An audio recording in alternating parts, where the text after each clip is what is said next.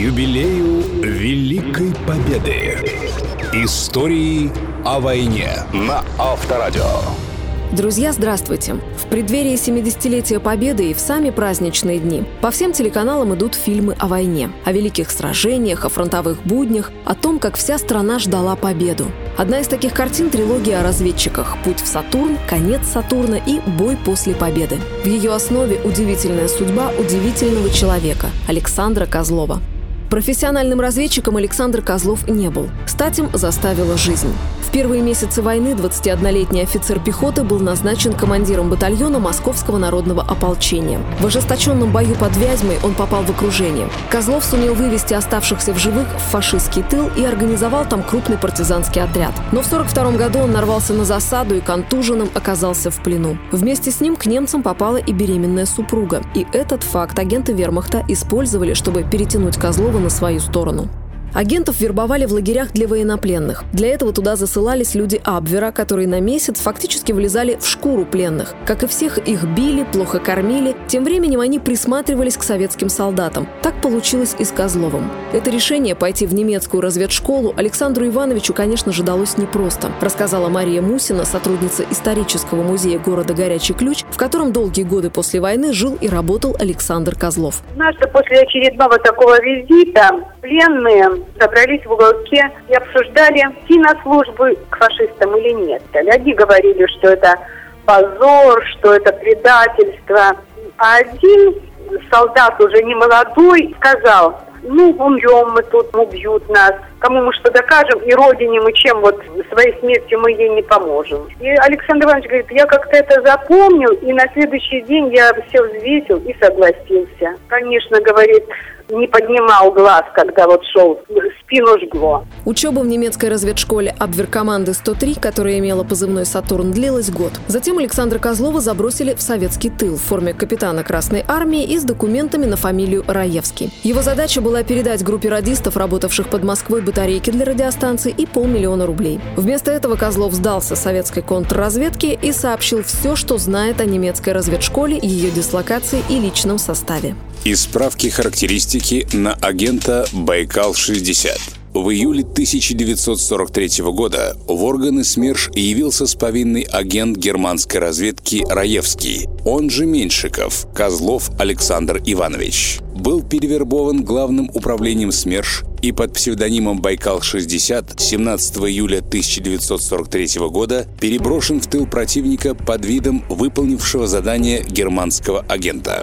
Козлову предстояло заслужить доверие Абвера и продолжить сбор информации на готовящихся к заброске агентов. Александру Ивановичу это удалось. Вот что рассказал историк спецслужб Олег Матвеев. Его проверяли, там спаивали, думая, что на пьяную голову он расскажет, что его перевербовали советские спецслужбы. Но, тем не менее, он все согласно данной в Москве легенде, все им рассказал. И как э, человека, побывавшего на той стороне, они тут же его э, перевели на преподавательскую работу. Он все-таки кадровый военный, прошедший пехотное училище. То есть он занимался строевой подготовкой, топографией, организационным построением Красной Армии. Вот такие вещи рассказывал своим курсантам. В 44-м Козлов получил звание Гауптмана, капитана вермахта, и был удостоен четырех медалей и Железного креста. Теперь Козлов сам ездил по лагерям для военнопленных и подбирал агентов, проверял их и докладывал руководству, кто годится для перевербовки, кто нет. Причем делал это Александр Козлов, естественно, в интересах советской контрразведки. Слово военному историку Владимиру Галицкому. И он рассказывал, что самое главное при беседе, выясняющей автобиографию,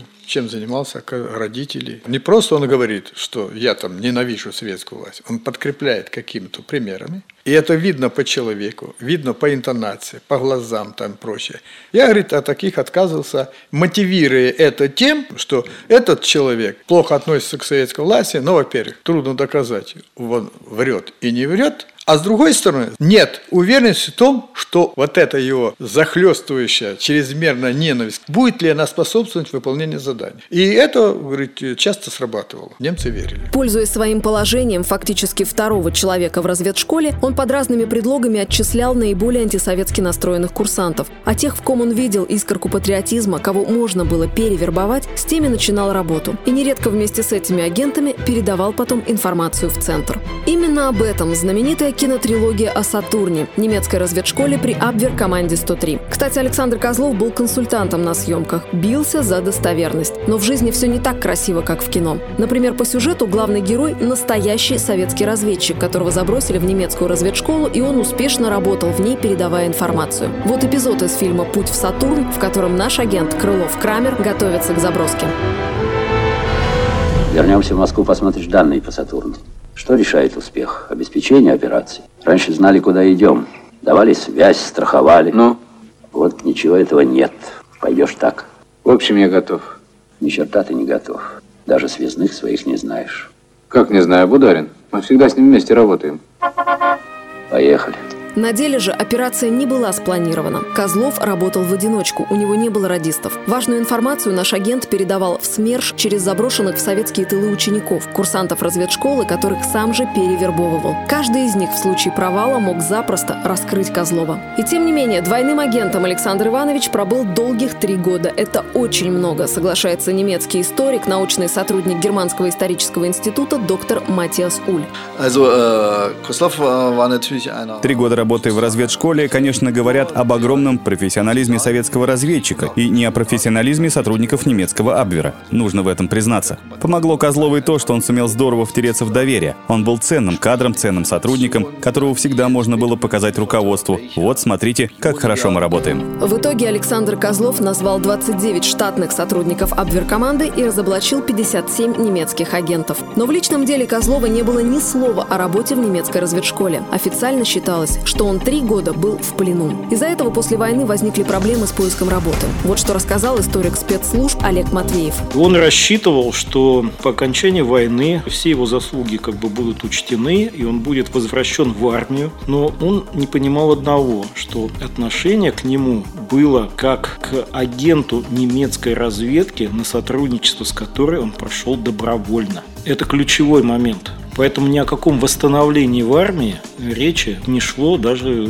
чисто юридически. Заводились уголовные дела об измене родине. И для него уже в качестве бонуса да, по возвращению прекращение этого дела, не доведение его до суда, это уже было хорошо. По сути, после войны герой не мог свои награды даже надеть. Приходилось хранить все в тайне. Лишь однажды в разговоре с военкомом Александр Козлов обмолвился, что был не в плену, а выполнял особое задание. Из-за разглашения этих секретных сведений в 49-м его осудили. Лишь в 60-м году с рассекречиванием ряда документов заслуги Александра Козлова оценили по достоинству. О других героях Великой Отечественной, чьи имена до сих пор остаются в секрете, продолжим рассказ в 16.30. Выясним, что самое важное при планировании спецоперации и почему милиционер на велосипеде опаснее шпиона с минометом в рукаве.